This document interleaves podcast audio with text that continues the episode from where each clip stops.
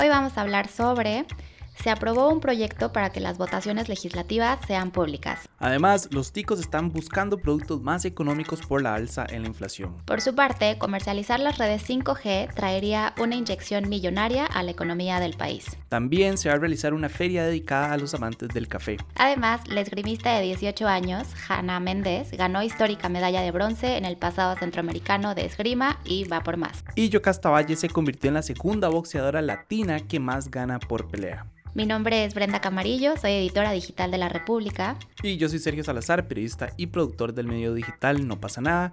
Y esto es Empieza aquí, un podcast de noticias con todo lo que necesitan saber de Costa Rica. Lo pueden escuchar los lunes, miércoles y viernes a las 6 de la mañana en su plataforma de podcast preferida.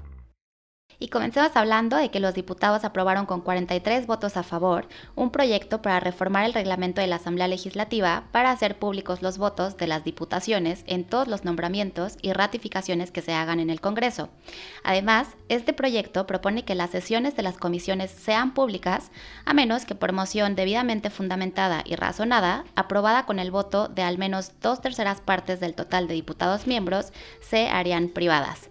Bueno, esta iniciativa eh, también recordemos que busca o pretende saldar una deuda con eh, el país en materia de transparencia y publicidad. Entonces, eh, bueno, pues ya se decidió, ya se definió, entonces así, así va a quedar la selección de estos cargos en el Congreso.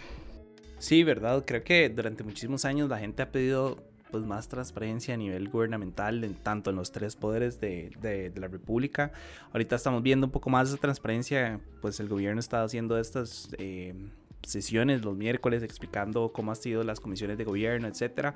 Entonces creo que cualquier proyecto que tenga que ver con, con mostrarle a la ciudadanía lo que se está haciendo y ser más abiertos eh, me parece un buen proyecto. Creo que también siempre se ha criticado, ¿verdad? Como que no se sabe quién es el que votó por esto y quién es el que votó por el otro y los nombramientos, etcétera, etcétera.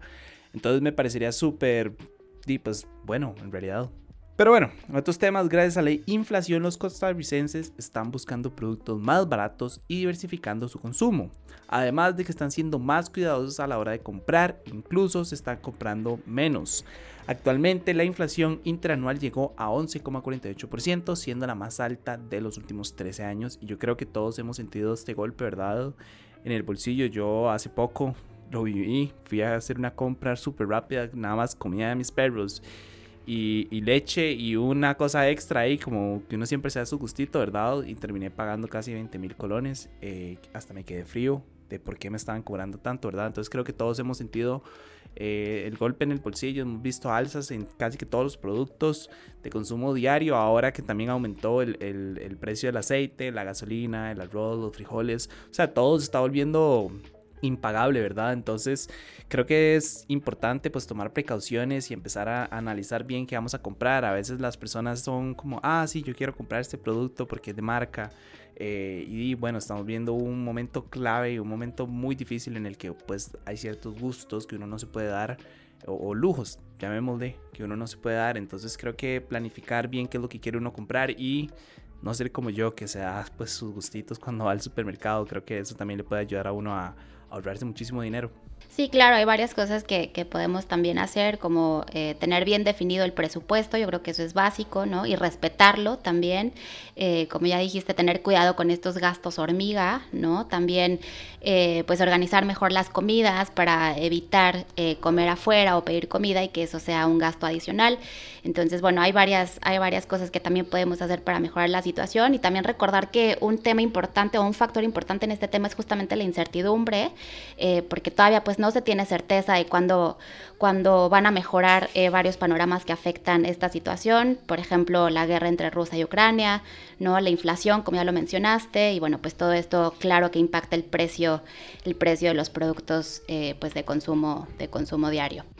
Y bueno, en temas parecidos, eh, si se llegara a cumplir la promesa del presidente Rodrigo Chávez de comercializar las frecuencias 5G que están en manos del ICE, según una estimación hecha por la SUTEL en mayo del 2021, la economía nacional estaría recibiendo más de 1.100 millones de dólares de aquí al 2024.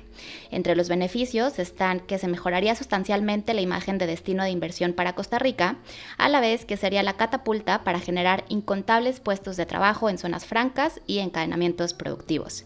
Y si bien el anuncio de Chávez se da luego de que por varios años el país no tomará una decisión al respecto, eh, bueno, pues expertos piden que se dé una mayor claridad para eh, fomentar una sana competencia. Eh, por ejemplo, se está pidiendo que se den a conocer cuáles son las bandas que se estarían devolviendo y cuánta cantidad de frecuencias en cada una de ellas, así como los segmentos de espectro devueltos. Para los amantes del café les contamos que entre el 24 y el 25 de septiembre se llevará a cabo en la antigua Dodana una feria dedicada a este grano. En esta feria se estaría dando a conocer las novedades en el sector y se estaría impulsando el trabajo de pequeñas empresas. Por otro lado, en la República conversamos con la esgrimista de Talamanca de 18 años, Hanna Méndez, quien ganó la histórica medalla de bronce en el pasado centroamericano de esgrima y va por más. Ella nos contó que la mayor dificultad es no tener dónde entrenar ni tener un lugar fijo donde ir, ya sea un gimnasio o un polideportivo. También nos platicó que cuando empezó a practicar la disciplina no tenía aspiraciones de hacer historia para el país, pero poco a poco consiguió resultados y disfrutó el proceso. También su mayor sueño es clasificar a los Juegos Olímpicos y pues por supuesto enorgullecer a Talamanca y al país. Para finalizar, les contamos que Yocasta Valle es la segunda boxeadora de Latinoamérica que más dinero genera, y es que sus contratos ya se consideran profesionales, especialmente cuando el escenario es en Estados Unidos y bajo el ala de Golden Boy Promotions. Actualmente, la boxeadora puertorriqueña Amanda Serrano es la latina mejor pagada, ganando cerca de un millón de dólares en una sola pelea. Y bueno, eso es todo por hoy, lunes 22 de agosto. Yo soy Brenda Camarillo de La República. Y yo soy Sergio Salazar, no pasa nada. Recuerden buscar a No pasa nada en todas nuestras redes sociales y en youtube.com slash no pasa nada oficial y a La República en sus redes sociales y sitio web larepublica.net para que estén al tanto de todo lo que está sucediendo en el ámbito nacional e internacional. Les recuerdo que el siguiente episodio sale el próximo miércoles para que estén atentos, como siempre, asegúrense de suscribirse y de seguir este podcast y de darnos una calificación. Muchísimas gracias. Chao.